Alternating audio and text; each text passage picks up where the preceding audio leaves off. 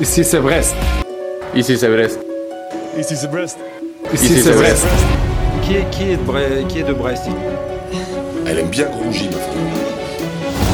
Le doublé de Jérémy Le Doiron Donnez-lui le ballon d'or Balle de but pour Honora La barre entrante Mais ils sont fous ces Bretons Ils sont fous ces Brestois des grands, des grands connaisseurs qui peuvent se permettre de parler à ma place.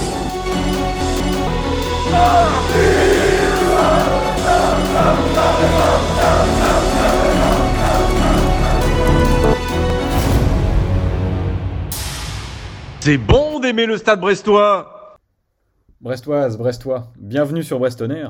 On se retrouve pour parler euh, du Stade Brestois, évidemment, Stade Brestois qui est deuxième de Ligue 1 après sa très très belle victoire dimanche dernier à Auguste Delaune face au Stade de Reims sur le score de 2 buts à 1. Et cette semaine, le Stade Brestois reçoit une bête blessée, une bête malade, un grand club du football français de ces dernières années, l'Olympique lyonnais.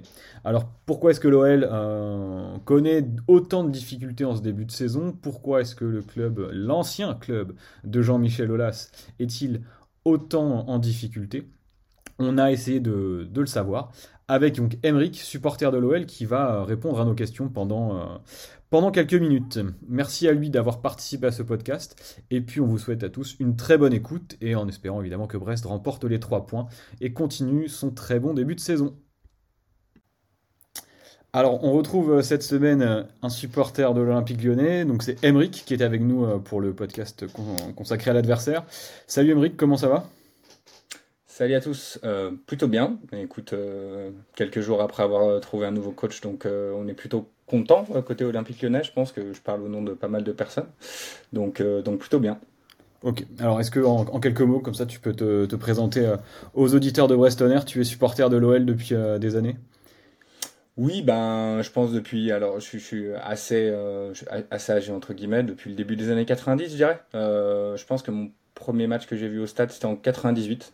Et ce qui est assez drôle, c'était que c'était un OL Le Havre euh, qui a été terminé par un 0-0. Et je crois que c'était en janvier. Donc euh, j'étais petit et je me suis calculé tout le match pour voir un match très moyen. Mais ça m'a suffi pour euh, tomber dans l'Olympique lyonnais. Effectivement, commencer par ça, c'était peut-être pas l'idéal, mais en tout cas, tu as dû te régaler dimanche dernier, parce que c'était aussi un OL Le Havre et aussi un 0-0. Ouais, euh, compliqué, hein, compliqué encore euh, ce match. Euh, on aurait pu, dû le gagner, mais on n'a pas mis tous les ingrédients nécessaires pour. Alors justement, quand on regarde l'Olympique lyonnais un petit peu de l'extérieur, chose que je fais depuis le début de la saison, on a l'impression que c'est la galère sur, à la fois sur le plan sportif, également sur le plan plutôt extra sportif, je dirais. Qu'est-ce qui va à Lyon aujourd'hui en fait finalement? Qu'est-ce qui va bien? C'est une très bonne question. Euh, qu'est-ce qui va à Lyon? Alors, euh, un des points sur lesquels euh, on peut être un peu optimiste, c'est que depuis l'arrivée de Textor, il y a une volonté de renforcer tout ce qui est la cellule data et recrutement. Donc on a pu euh, récupérer Mathieu Louis-Jean euh, de Marseille, qui est quand même euh, une sommité au niveau recrutement, qui est vraiment très intéressant, qui je pense se sentait un peu à l'étroit à Marseille parce que Longoria a tendance à pas mal verrouiller tout ce qui est tout ce qui est l'aspect recrutement. Là, je pense qu'à l'OL, il n'est pas bien mieux à cause de, des contraintes des NCG, mais c'est quelqu'un qui a beaucoup de bonnes idées et un bon réseau. Et puis l'arrivée de Ben Charrier aussi, qui est pour ceux qui connaissaient, était derrière le compte Feta Compo, donc un compte Twitter très intéressant qui faisait de l'analyse tactique. Euh, vraiment un super mec. Euh, j'avais pu discuter avec lui sur Twitter. Donc là, l'arrivée de ces deux personnes, c'est quelque chose qui est très positif. Hum, l'arrivée de Grosso, c'est quand même très positif. On a pas mal d'attentes parce que c'est un entraîneur qui est pas mal à mal à mode avec une volonté de, jeu réel et qui a fait une grosse surprise l'année dernière avec Frosinone en montant, en montant champion sans trop de difficultés alors que c'était pas du tout un favori euh, au titre. Donc ça, c'est deux choses qui vont plutôt pas mal. Euh, sinon, qui vont pas mal sur le terrain, pas tellement euh, en recrutement. L'arrivée de Noama qui sort un peu de nulle part parce que, bon, bien sûr, on connaît les contraintes euh, de la DNCG et puis c'est surtout que c'est le genre de mec qu'on n'est plus censé pouvoir attirer depuis depuis quelques années parce que c'était quelqu'un qui était recherché par toutes les cellules de recrutement des plus gros clubs européens. C'est une belle surprise, voilà pour pour le positif. D'accord, bah ça fait quand même quelques petits, petites choses sur lesquelles vous pouvez vous appuyer. c'est intéressant de, intéressant de le savoir. Euh, cela dit, à, te voir, j'ai l'impression que la partie négative, euh, négative pardon, a l'air un petit peu plus euh, chargée, un petit peu plus remplie. Depuis le début de la saison, l'Olympique lyonnais donc, a fait deux matchs nuls, si je ne me trompe pas, et subi quatre défaites. En tout cas, de matchs nuls contre le Havre. Match, tu me rappelles les résultats peut-être de l'OL, je ne sais plus exactement où est-ce que vous en êtes. C'était, en tout cas, vous n'avez pas connu la victoire encore. Non, on n'a pas connu la victoire. Euh, il me semble, mais je me trompe peut-être que c'est seulement, on a seulement joué 5 matchs. Euh, donc en effet, pour 3 nuls, 2 défaites. Donc une défaite euh, contre Montpellier qui était calamiteuse. vraiment, on s'est pris des, accélérations par Moussa Tamari notamment qui nous a, il désossé, notamment avec une passe décisive de Lecomte, donc le gardien en une touche pour Moussa Tamari. C'était catastrophique tout le match. Euh, une défaite contre Paris qui était évidente. on n'a pas fait le pire match, mais bon, ils étaient tellement au-dessus et nous euh, tellement moribonds qu'il n'y avait aucun doute sur le résultat final. Euh, même si on a gagné la deuxième mi-temps, il aurait, serait capable de dire Jean-Michel Aulas s'il était encore en place. Et sinon, on a fait trois nuls. Le premier nul contre Strasbourg, qui est miraculeux pour Strasbourg. On fait un match correct. Strasbourg était fantomatique avec, euh, depuis l'arrivée de Patrick Vieira. Pour l'instant, c'est assez compliqué. Et puis, euh, deux autres matchs nuls. Donc, celui contre Nice, où là, c'était vraiment calamiteux. Aucune volonté de gagner. On, essaye de gagner du temps pour euh, garder le nul à partir de, de mais tellement tôt dans le match. C'est vraiment scandaleux quand tu es l'Olympique lyonnais avec le budget, l'histoire que tu as, les infrastructures de jouer comme ça. Et puis le match contre le Havre, là, on avait un petit espoir qu'avec Laurent Blanc, peut-être que les joueurs allaient se réveiller et peut-être avec le coup de pression des supporters euh, au stade que ça allait faire quelque chose. Le match était, était assez moyen, il n'était pas catastrophique, mais assez moyen, donc un nouveau match nul. Donc on marque très peu. Euh, tout ce qui était match de prépa était vraiment très inquiétant aussi des personnes avaient tendance à dire oui, il ne faut pas juger sur les matchs de prépa, mais bon, quand tu les regardes et qu'il n'y a vraiment rien, aussi bien au niveau du résultat que du jeu, il n'y avait aucun, rien sur lequel se raccrocher. On était déjà inquiet avant le début de la saison, euh, et en fait, euh, on ne s'est pas trompé pour la plupart des. des je rebondis sur ton inquiétude parce que euh, de, de l'extérieur, on a l'impression que l'Olympique lyonnais, sur la deuxième partie de saison de l'année dernière, avait quand même plutôt bien performé. si je dis pas de bêtises, vous êtes troisième sur la poule retour, avec quelques matchs qui me. Moi, je me souviens, le match contre Montpellier, que vous retournez complètement et j'avais vu quelques promesses quand même intéressantes avec un Ryan Cherky qui commence à monter en puissance, un Lacazette qui met 27 buts, ce qui est colossal en, Ligue 1, euh, avec des joueurs au milieu de terrain qui me semblent pas non plus déconnants. Alors il y a eu le départ de Barcola, je ne sais pas dans quelle mesure ça peut, tu vas nous dire, ça peut vous, vous affaiblir ou pas, puisque peut-être que Nouama aussi, lui, euh, vient... Pour apporter, euh, apporter et remplacer ce joueur parti. Comment, comment tu expliques ce fait qu'on voit un Olympique lyonnais plutôt euh, encourageant, je dirais, sur la deuxième partie de saison dernière, et un Olympique, lyonnais complètement aphone en fait depuis, euh, depuis la reprise? Alors pour la deuxième partie de saison, en effet, il y avait du positif. Euh, en même temps, on partait tellement loin que forcément c'était déjà mieux. Euh, je remettrai un peu en question ça sur deux aspects. Euh, le premier, c'est que hum, tous les concurrents à l'Europe, enfin on va dire concurrents, tous les prétendants à l'Europe, parce qu'on les concurrençait pas tellement, se sont un peu, ont fortement ralenti ou sont même un peu écroulés en deuxième partie de saison. Je pense à Rennes notamment, mais pas, pas seulement. Donc du coup, le train de l'OL, certes, était correct, mais il n'était pas fou non plus. Euh, la deuxième chose, pour quand même euh, remettre un peu en question ce, ce, côté positif de la deuxième partie de saison, c'est quand même l'élimination catastrophique en demi-finale de Coupe de France contre euh, Nantes. On avait la possibilité d'accrocher, malgré une saison vraiment mauvaise, une Coupe d'Europe, et on la gage de façon scandaleuse. Le match est ignoble, vraiment. Il est, il est dramatique. Et en toute dernière, la toute dernière journée, alors qu'il y avait de très minces espoirs encore d'être européen. On fait un non-match contre Nice, un non-match où euh, il nous explose alors que Nice n'est pas bon depuis 10-15 matchs. Donc euh, voilà pour, remettre un peu euh, en question. en effet, on fait une deuxième partie de saison plutôt correcte. tu as cité Cherki, en effet, Cherki était bon. Cherki est correct en début de saison, mais en fait correct parce que les autres sont dramatiques, sinon il est un peu moyen. Euh, une des raisons, bah, c'est déjà qu'il n'y a personne autour de lui, pas beaucoup de mouvement, donc il veut peut faire un peu l'addition tout seul. Il redescend très très bas pour prendre le jeu à son compte, mais du coup moins de lucidité dans le dernier tiers. Et aussi, c'est parce qu'il joue pas 10. Euh, Laurent Blanc assistait avec son 4-3-3 alors qu'il jouait beaucoup 10 dans la deuxième partie de saison. Ça, c'est la première raison. La deuxième raison, euh, partie euh, de raison, c'est Barcola, tout à fait, qui est maintenant absent. Les premiers matchs n'étaient pas très bons sur cette saison, mais l'année dernière, deuxième partie de saison, c'est fantastique. Mais encore une fois, c'est pas tellement dû à Laurent Blanc, ni, dû, ni dû à vraiment une planification. En fait, Barcola se met à jouer. Pourquoi? Parce que Toko et Kambi pètent un câble et qu'on est obligé de le sortir de l'OL et qu'on n'a pas d'autres joueurs, donc on fait jouer Barcola. C'est un peu de la chance. hein. Et en effet, la casette était fantastique, mais parce que notamment Barcola le servait sur un plateau sur énormément de ses buts. Je remets pas en question le talent de la casette et son excellente saison, mais il était vraiment un peu dépendant de Barcola. Et Noama, on a des espoirs, mais c'est vraiment pas du tout le même profil que Barcola. Barcola, il est très intelligent et très intéressant parce qu'il sait faire évoluer son jeu suivant son placement. En tant qu'ailier gauche, il va se muer plutôt en buteur vu qu'il est droitier en rentrant sur son pied fort. Et il sait faire évoluer son jeu quand il joue en ailier droit. Il a joué environ la moitié des matchs ailier gauche, la moitié ailier droit, en servant énormément de galettes à la casette, en centrant énormément. Et il est très altruiste pour un ailier, ce qui est très très rare maintenant sur, euh, dans les jeunes joueurs formés ailiers qui jouent souvent faux pied et qui sont pas très altruistes, qui sont quand même qui cherchent souvent le but plus que la passe.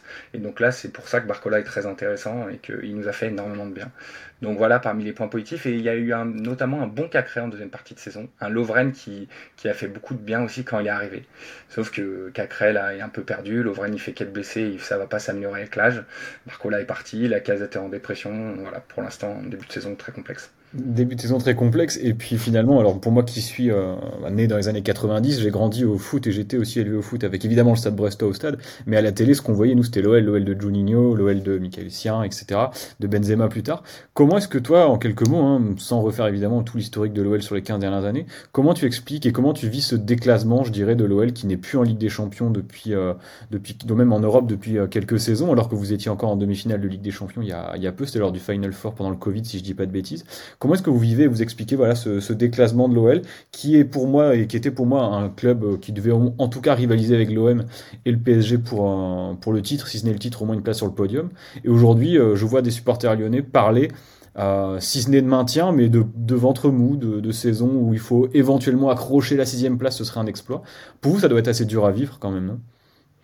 Oui, c'est compliqué à, vivre. Euh, personnellement, je connais pas mal de personnes qui, euh, au fur et à mesure des saisons, euh, tentent légèrement, parce que tu peux pas vraiment le faire, de prendre un peu de recul par rapport à ça pour le vivre moins mal.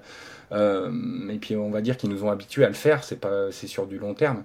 Euh, donc oui, c'est quand même compliqué à vivre. Euh, les raisons, la première raison, c'est que c'est un petit peu un côté euh, de vanité et d'ego de, l'Olympique lyonnais de Jean-Michel Aulas particulièrement. C'est-à-dire qu'on était tellement en avance sur tellement de sujets dans les années 2000 qu'on a cru qu'en restant comme ça, on allait toujours être devant et en avance sur les autres clubs. Et en fait, on fonctionne encore comme un club de foot des années 2000, alors que depuis entre 2000 et 2020, il y a eu tellement de changements, ça a été période où tout a changé au niveau du foot. Je pense à l'importance du recrutement, de la data, de spécialistes, je sais pas, sur les coachs mentaux, les trucs comme ça. Nous, l'OL, on a décidé de pas prendre en considération toutes ces évolutions. Donc du coup, on a été assez rapidement largué. Je pense que c'est vraiment ça. Euh, on a continué à, à fonctionner comme un club familial entre guillemets, mais avec le mau- mauvais côté un peu familial, c'est-à-dire du copinage, euh, de la flagornerie. Euh, vraiment, celui pour avoir un bon poste à l'OL pendant très longtemps, j'espère que c'est plus le cas. Il suffisait un peu de, de flatter Olas et ça suffisait en fait. C'était vraiment ça. Donc c'est un gros problème. Et la deuxième raison, c'est que depuis l'entrée en bourse, notamment la volonté de créer euh, euh, son propre stade, etc., l'OL, euh, on a l'impression que le sportif n'est plus du tout la priorité. Que la priorité, en fait, c'est le, c'est plutôt l'économique, le financier. Et sauf que quand tu quand tu es quand même un club de foot et que tu mets l'accent 100% sur l'économique et le financier et plus du tout sur le sportif, bah c'est très court-termiste. C'est-à-dire qu'au niveau financier, tu vas y perdre si tu n'es plus compétitif au niveau sportif. Et c'est ce qui nous arrive. Et la dernière raison de pourquoi, euh, pourquoi on n'y arrive plus, c'est que maintenant, alors qu'on a été un des clubs les plus sains économiquement, financièrement pendant très longtemps, euh, on est en difficulté économique et financière. C'est parfois exagéré euh, et parfois mal calculé parce que n'est pas assez pris en considération tous les actifs qu'on a, notamment les actifs immobiliers par euh, le stade, mais aussi les actifs un peu plus immatériels comme la qualité de notre centre de formation. Mais euh, la dette du stade et le, fait qu'on continue à payer des euh, salaires de joueurs entre 3 et 4 millions par an en étant plus européens, eh ben, ça nous met dans des situations financières qui ne sont plus possibles. Donc on, a, un train de vie qui n'est plus adapté à notre niveau actuel et à nos résultats. D'accord. Alors, et euh, je rebondis maintenant sur la question de l'entraîneur, parce que depuis quelques saisons, vous avez enchaîné les coachs. Euh, nous aussi, hein, mais euh, vous, c'est un petit peu plus, plus, plus surprenant. En passant de Silvino à des coachs comme euh, Rudy Garcia, ensuite Laurent Blanc, c'est des coachs qui n'ont pas grand chose en commun. Là, c'est Fabio Grosso qui arrive à, qui arrive à l'OL. De l'extérieur, ça me semble être un choix assez intelligent, un, choix assez intéressant aussi. Ancien joueur du club qui a l'air d'avoir certaines idées sur le jeu. pour toi, qu'est-ce qu'il doit faire, Fabio Grosso Déjà, est-ce qu'il arrive en étant, en ayant un, un, bon a priori, je dirais, des supporters? Est-ce qu'il arrive en étant soutenu. Et qu'est-ce qu'il va devoir faire pour passer après Laurent Blanc, qui visiblement, lui, euh, n'était pas totalement impliqué, peut-être c'est un euphémisme, mais en tout cas dans le projet lyonnais? Alors en effet, nos différents coachs, et je te dirais même récemment les différentes pistes pour nos nouveaux coachs, ont rien à voir les uns avec les autres au niveau de, leur qualité principale, de leur façon de faire jouer leur club. Quand on voit que les deux derniers à tenir la corde pour être euh, coach, c'était Gattuso et Grosso, et qu'ils ont visiblement pas grand-chose en rapport au niveau coaching, avec euh, Gattuso assez assez défensif, un gueulard, euh, assez agressif, euh, voilà, et grosso davantage par le jeu, euh, par un jeu offensif. C'est vrai qu'il y a vraiment rien à voir. Donc on, se rend compte que de deux choses que hum, pendant longtemps on voulait attirer des noms, peut-être que c'est encore le cas avec Textor, et pas tellement des profils de coach, et que surtout il y a pas mal de vents contraires au sein même du club et des voix différentes visiblement, on aurait même tenté d'approcher Galtier par certaines personnes au sein du club et qu'il y en a d'autres personnes qui ont dit non mais c'est pas possible, c'est la pire idée qu'on ait. Euh, donc voilà, euh, ce qu'il y a, c'est qu'il y a beaucoup de personnes qui décident et qu'il n'y a pas des vraies euh, prérogatives par personne et c'est le cas, c'était le cas sur Olas et j'espère que ce sera bientôt plus le cas. pour Grosso, il est pour l'instant accueilli très favorablement pour pas mal de raisons. Déjà parce que visiblement c'est un coach qui veut faire du jeu, euh, qui est pas mal apprécié euh, au-delà de, au -delà de la France en Italie, parce qu'il a laissé plutôt un, bon souvenir à l'OL euh, d'un gars assez classe, assez sympa, qui n'était pas forcément au niveau que l'on espérait, mais qui a quand même fait ses matchs, qui était plutôt, plutôt bon. et qu'est-ce qu'il doit faire pour réussir en arrivant? Alors, certains diraient assez rapidement avoir des résultats. Moi, je dirais assez rapidement montrer du jeu. C'est plutôt comme ça qu'il va se faire apprécier euh, de la majorité des supporters. Surtout que les résultats, là, euh, bon, même si dans son option, en plus d'avoir un an en plus, il faudra qu'il accroche l'Europa League, je pense que l'Europe ne doit pas tellement être un objectif. L'objectif, c'est de refonder des bases solides pour l'année prochaine, même déjà, j'ai l'impression. Euh, on a déjà joué 5 matchs, c'est des saisons maintenant de 18 clubs, donc 34 matchs. C'est déjà le temps est déjà bien avancé et on aura des résultats par le jeu. Faut pas prendre les, choses dans l'autre sens et je pense que Grosso le sait. Et la deuxième chose, je pense qu'il veut faire plaisir aux supporters lyonnais, euh, ils se les mettent dans la poche, c'est de faire pas mal jouer les jeunes quand même et que ça soit davantage de méritocratie, pas forcément que les jeunes euh, du, centre de formation. Je pense à Alvero par exemple qui vient d'arriver, mais peut-être d'autres aussi qui sont arrivés. C'est-à-dire que ça soit plus de méritocratie et pas tellement coucher 11 noms par rapport au salaire qu'ils ont ou à la notoriété qu'ils ont ou qu'ils ont eu.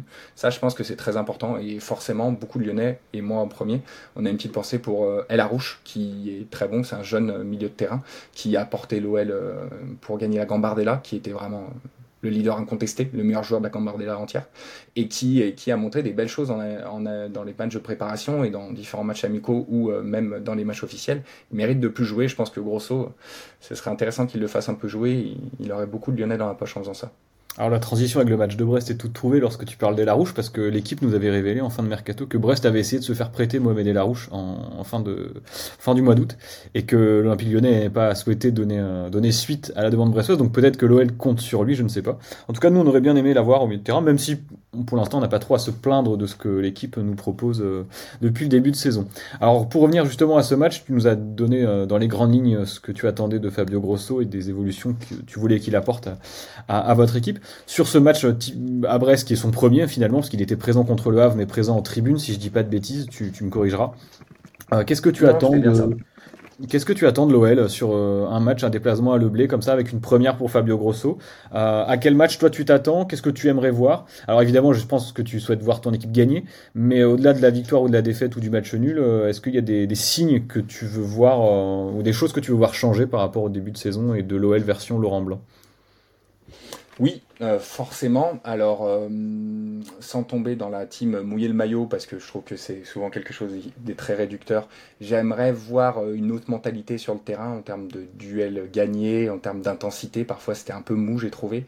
J'aimerais commencer à avoir des bribes de, de la patte Grosso, vraiment des bribes, il vient d'arriver, hein, mais, quelques, je sais pas, des jeux en triangle, un fond de jeu, des circuits préférentiels, voir qu'il y a des choses qui sont déjà bossées, qui sont, se mettent en place progressivement. Ça, ce sera très important. J'espère voir euh, du jeu, pas mal d'actions, des frappes au but, des expected goals, c'est des choses qu'on voit pas trop depuis le début de l'année. Euh, J'allais te dire, j'espère voir la, la, casette qui se réveille un peu, mais ce ne sera pas lui, euh, vu qu'il est suspendu.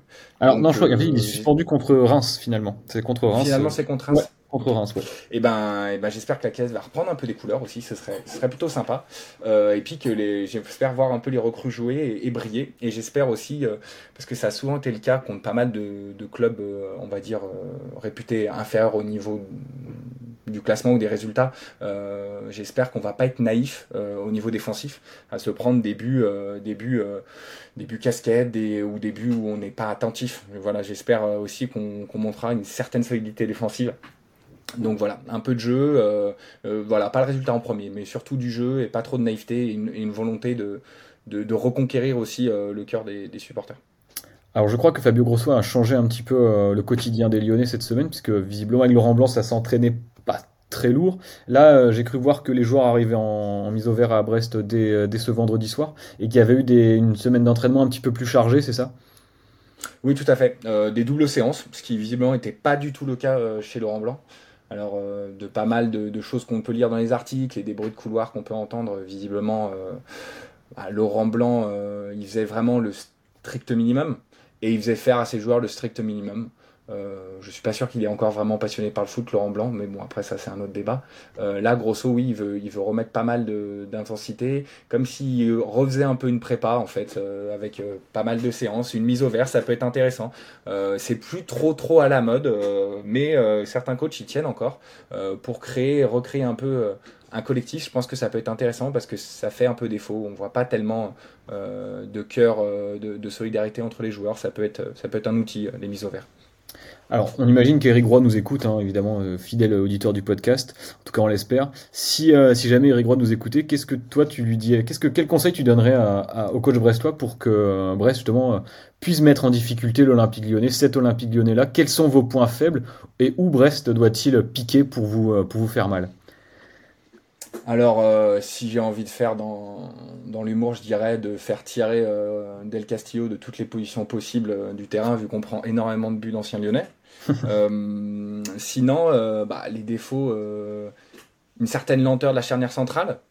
Diomandé, ça va, il est plutôt rapide, mais bon, il, peut facilement faire des boulettes. Euh, Tchaleta Tsar est, assez lent. Euh, Mata a montré quand même une certaine vitesse. Donc j'aurais tendance à dire dans le dos des défenseurs. Après, vous n'avez pas forcément d'attaquant très rapide de tête. Il me semble que Satriano, c'est pas forcément sa pointe de vitesse le, le point, point, principal. Et Mounier, on sait que non. euh, sinon, euh, quels sont nos défauts? Euh, On a un peu un milieu de terrain qui manque d'épaisseur physique. Donc des duels euh, marcher sur notre milieu.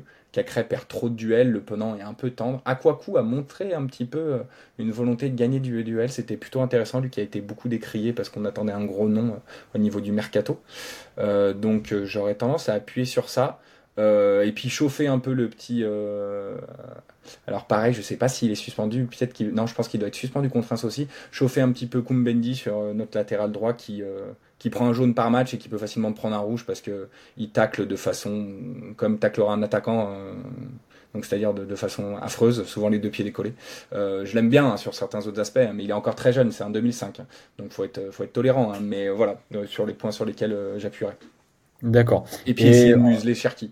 Mais ça, c'est compliqué. Voilà, à l'inverse, justement, j'allais te demander euh, de qui on doit. Parce que pour moi, alors l'Olympique lyonnais, malgré le classement actuel, euh, malgré les difficultés dont tu nous parles et qui sont réelles, pour moi, l'Olympique lyonnais, la venue, la réception de l'OL, c'est toujours un gros match. Parce que l'OL, ça reste une belle équipe, tu as un effectif qui est euh, supérieur à l'effectif du Stade Brestois, il n'y a aucun problème là-dessus. Donc pour Brest, faire un résultat contre Lyon, ce serait déjà une très belle performance, et presque, je dirais pas un exploit aujourd'hui, mais en tout cas une très belle perf. De qui doit-on se méfier à Lyon? Alors, tu as parlé de Cherki, qui est vraiment un, vrai talent, on le voit autant avec les espoirs, peut-être même plus avec les espoirs d'ailleurs qu'à l'OL dans ce début de saison. Naturellement, la casette, mais de qui on doit se méfier de quoi on doit se méfier à l'OL Alors, bon, ma Cherki, j'irai assez vite. En effet, tout transite par lui. Et dès qu'il n'est pas sur un terrain, notre équipe est très moribonde parce que personne prend la responsabilité de créer quelque chose avec le ballon. Ou ils en sont incapables, ou ils ont trop peur, ou, ou, ou ils sont en manque de confiance totale. Donc énormément Cherki, bien évidemment. Euh, et puis bah, peut-être du de euh, Ernest Noama qui vient d'arriver. C'est un peu brouillon pour l'instant sur le terrain, mais il va à une telle vitesse que même s'il loupe son contrôle, même s'il pousse trop loin sa balle, euh, il peut la récupérer. Et il a une frappe de balle plutôt intéressante. Donc je me méfierais de Noama. il faut faire gaffe dans le dos du défenseur gauche parce qu'il risque de jouer ailier droit. donc il faut faire attention à ça. Et puis il faut faire attention quand il repique. Donc c'est les, les principales choses où il faut faire attention parce que notre milieu de terrain est plutôt inoffensif au niveau des actions offensives. Euh, peut mettre une frappe de loin tous les 2-3 ans, mais euh, Cacré, euh, c'est pas tellement de ça. Et puis il ils ont, Laurent Blanc tentait de le mettre 10, il, il savait pas pourquoi, ni lui ni Cacré. donc notre milieu de terrain, on n'a pas trop, vous n'avez pas trop à vous méfier. Nos latéraux sont pas en forme, donc j'aurais pas à vous méfier non plus. Les coups de pied arrêtés offensifs, on n'est pas bon. Oui, justement, j'ai cru, euh, j'ai cru comprendre que vous étiez euh, paradoxalement assez, euh, assez fragile, même sur les coups de pied, coups de pied arrêtés offensifs en votre faveur. C'est-à-dire qu'en contre, vous faites assez à ouvrir assez régulièrement? Très souvent, ça a été très souvent le cas. En effet, on se découvre beaucoup et on s'est pris pas mal de contre-attaques. Euh, donc en effet, dans ce sens-là, euh, c'est peut-être pour ça qu'on n'est pas bon en coup de pied euh, offensif maintenant, parce que peut-être qu'on se découvre un peu moins, donc on fait moins monter de joueurs. Et puis, ça avait tendance à être Loukeba le plus dangereux en coup de pied arrêté offensif, donc on l'a même plus, ou Dembélé, mais on l'a plus non plus. Donc voilà, le principal danger, j'aurais tendance à dire que c'est Cherki et Noama, et éventuellement le Baldé s'il joue. J'ai pas mal d'attentes sur Baldé, enfin pas mal d'attentes, toujours relativisé par rapport à son prix, hein, mais par rapport à son prix, je pense qu'on fait une belle affaire. Après, on est tout à fait capable de, le rendre aussi totalement moribond, comme on a fait avec beaucoup de joueurs aussi. Hein. Mais j'ai encore espoir pour lui, euh, parce qu'il a montré de très belles choses à 3 quand même. 12 buts en Ligue 1 l'année dernière dans un club vraiment qui n'était pas en forme, dont un doublé contre Paris. Il, a des belles qualités. Tu as parlé de Romain Del Castillo à Brest, qui est donc formé à, formé l'OL. On a eu quelques anciens lyonnais. On avait eu euh, Zachary Labidi à l'époque, je me souviens. On a eu également Julien Fossurier, qui était de la génération de Karim Benzema. Pourquoi est-ce que Romain Del Castillo, ça n'a pas, ça l'a pas fait à l'OL après sa formation? Il est parti assez vite. C'était, euh, il était bouché par d'autres joueurs plus talentueux. C'était les blessures. C'était, euh, tu te souviens, toi, un petit peu Je crois pas qu'il a été forcément touché par les blessures. Euh en fait, il a été touché par. Alors, c'est assez triste qu'il n'ait pas pu jouer, euh, et je pense qu'il aurait sa place au moins pour être sur le banc de notre OL actuel, voire peut-être un peu plus. Euh, il a un très beau pied gauche, il monte des belles choses, et en plus, c'est un profil qu'on ne s'est pas trop formé à l'OL, c'est-à-dire des ailiers. On forme très très peu d'ailiers. Je pense que le, foot français le sait maintenant, on forme pas mal de milieux de terrain, des attaquants. Euh, quelques défenseurs, des centraux, mais on forme ni des latéraux ni des ailiers, en tout cas qui percent pas au niveau, au niveau euh, international, voire même national. Euh, Del Castillo, euh, malheureusement, a été victime d'une chose, c'est qu'il a fait des bons prêts depuis l'OL, sauf que quand on prête quelqu'un, qui réussisse ses prêts ou qui réussisse pas ses prêts, ça termine toujours pareil, on compte pas sur lui. Quand on prête, c'est que c'est fini quasiment. Donc euh, c'est assez triste. On ne s'est pas prêté pour développer les joueurs. Et pourtant, il s'est bien développé. Il avait fait une très belle saison en Ligue 2, il me semble. Euh, on n'a pas su compter sur lui. Je ne saurais pas dire exactement pourquoi. Peut-être le nom pas assez ronflant. Peut-être qu'on comptait pas beaucoup sur les latéraux à l'époque. On a tellement joué pendant longtemps avec des attaquants isolés sur les côtés plutôt que des, euh, ailiers, que peut-être qu'on ne savait pas quoi faire d'un ailier. J'aurais pas tellement de réponses. Pas assez clinquant peut-être, mais en tout cas très efficace, super pied gauche. Et c'est en plus un, un profil qu'on ne s'est pas trop formé, donc c'est dommage qu'on n'ait pas pu compter sur lui. Et on va, on va conclure cet entretien. Euh, je te remercie d'abord pour, toute, euh, pour la qualité de tes réponses. Avec euh, juste donc deux petites questions. Toi, ton point de vue de supporter lyonnais sur le début de saison brestois et une équipe qui, pour te rappeler, donc a, a gagné trois matchs cette saison et fait une défaite contre l'OM 2-0 et puis un match nul qu'on face à Rennes, d'ailleurs un match qui aurait pu être gagné par le Stade brestois. Et un petit pronostic pour cette rencontre entre le Stade et l'Olympique lyonnais. Alors, Brest, j'ai pas suivi de très près. Je suivais pas mal à l'époque euh, euh, de, euh, de votre ancien coach. Darzakarian Non. Dalloglio Oui, Dalloglio, pardon. Parce que Dalloglio était assez. il avait une façon d'aborder le foot assez intéressante. Il avait fait des belles choses quand même à Dijon avec des moyens limités. Donc, je suivais pas mal à l'époque. C'était intéressant. bon, ça n'a pas forcément fait à Brest. Euh, j'ai vu en effet qu'ils font un bon début de saison, j'aurais pas du tout parié dessus. Euh, je pense que c'est un peu euh, de ma part et de la part de de certains suiveurs de foot. Un peu un délit de sale gueule d'Eric Roy. Je pense que son côté un peu défenseur rugueux, hein, il a un petit côté gueulard et une tête un peu d'Extolar euh, où je me dis que ça va être très défensif, pas très intéressant, ça va pas faire de jeu. Bah, visiblement, ça joue quand même. Ça vous avez fait des beaux matchs, vous avez bien tenu Reims aussi, qui a une équipe qui a beaucoup dépensé sur le mercato, avec un entraîneur que, où tout le monde s'affole sur lui parce qu'il a fait une très belle saison. Je pense que c'est mérité. Hein. Donc, euh, je vois qu'ils font des belles choses. Je suis très content. C'est assez paradoxal parce qu'à la fois vous semblez avoir fait des belles choses, mais vos deux attaquants de pointe sont un peu en crise. Enfin, en crise. C'est très tôt pour le dire, mais Satriano pour l'instant n'a pas marqué, je crois. les deux, aucun des deux n'a marqué. Voilà, c'est ce qui me semblait, mais ça dépend du coup beaucoup de Del Castillo. J'avais très peur du, pour vous du départ de Honora, qui est un joueur fantastique et qui, euh, qui portait quand même beaucoup de club depuis pas mal de temps. Mais mhm. vous y faites bien sans lui, j'avais peur aussi avec le départ de Belkelba, qui était vraiment le, cœur de, votre équipe pour moi. Euh, vous avez des défenseurs qui reprennent, euh, qui reprennent de l'épaisseur, vous avez un gardien qui brille, et puis Del Castillo qui est en, mode un super joueur en début d'année, donc c'est super pour vous. Mais encore une fois, ouais, j'avais sous-estimé à cause de ses départs, et puis peut-être un délit de sale gueule de Eric Roy. Nous aussi, hein, nous aussi, quand Eric Roy est arrivé, on avait aussi fait des podcasts en, s'interrogeant sur la raison de cette venue, en étant extrêmement surpris. Et bah finalement, depuis, on a mis nos menottes parce que parce qu'on s'est trompé, quoi. On s'est trompé sur toute la On est content de s'être trompé, hein, tu vas me dire, mais. Faut voir combien de temps ça dure. Euh, il faut pas, faut, faut, voir, faut voir ça.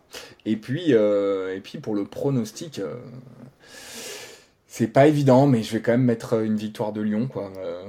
Je pense qu'on va tenter de jouer, donc on risque de prendre quand même au moins un but, voire deux, mais j'espère que que Grosso en quelques jours a, qui est un petit électrochoc, il a réussi à redonner envie aux joueurs de, se dépasser, de jouer, de marquer. Donc peut-être une victoire 2-1 ou 3-1 de l'OL. Ok, bon, c'est ta dernière réponse que j'aime le moins, je dirais, euh, sur, euh, sur l'ensemble du podcast. Mais en tout cas, Emric, merci beaucoup. Merci beaucoup pour euh, le temps que tu nous as accordé. Et puis, on n'a qu'à te souhaiter maintenant un, très bon match samedi soir à, à Je pense que tu regarderas ça à la télé, tu ne seras pas au stade. Non, je serai pas au stade et euh, bon, déjà parce que Brest et puis, puis comme je t'ai dit, euh, l'OL a quand même un peu usé ma passion depuis quelques années. J'y vais un peu moins quand même. Euh, c'était limite une, volonté, pas de boycott, mais pas loin pendant un temps. Et là, c'est que c'est devenu un peu moins ma priorité. Je suis plus à la télé qu'au stade.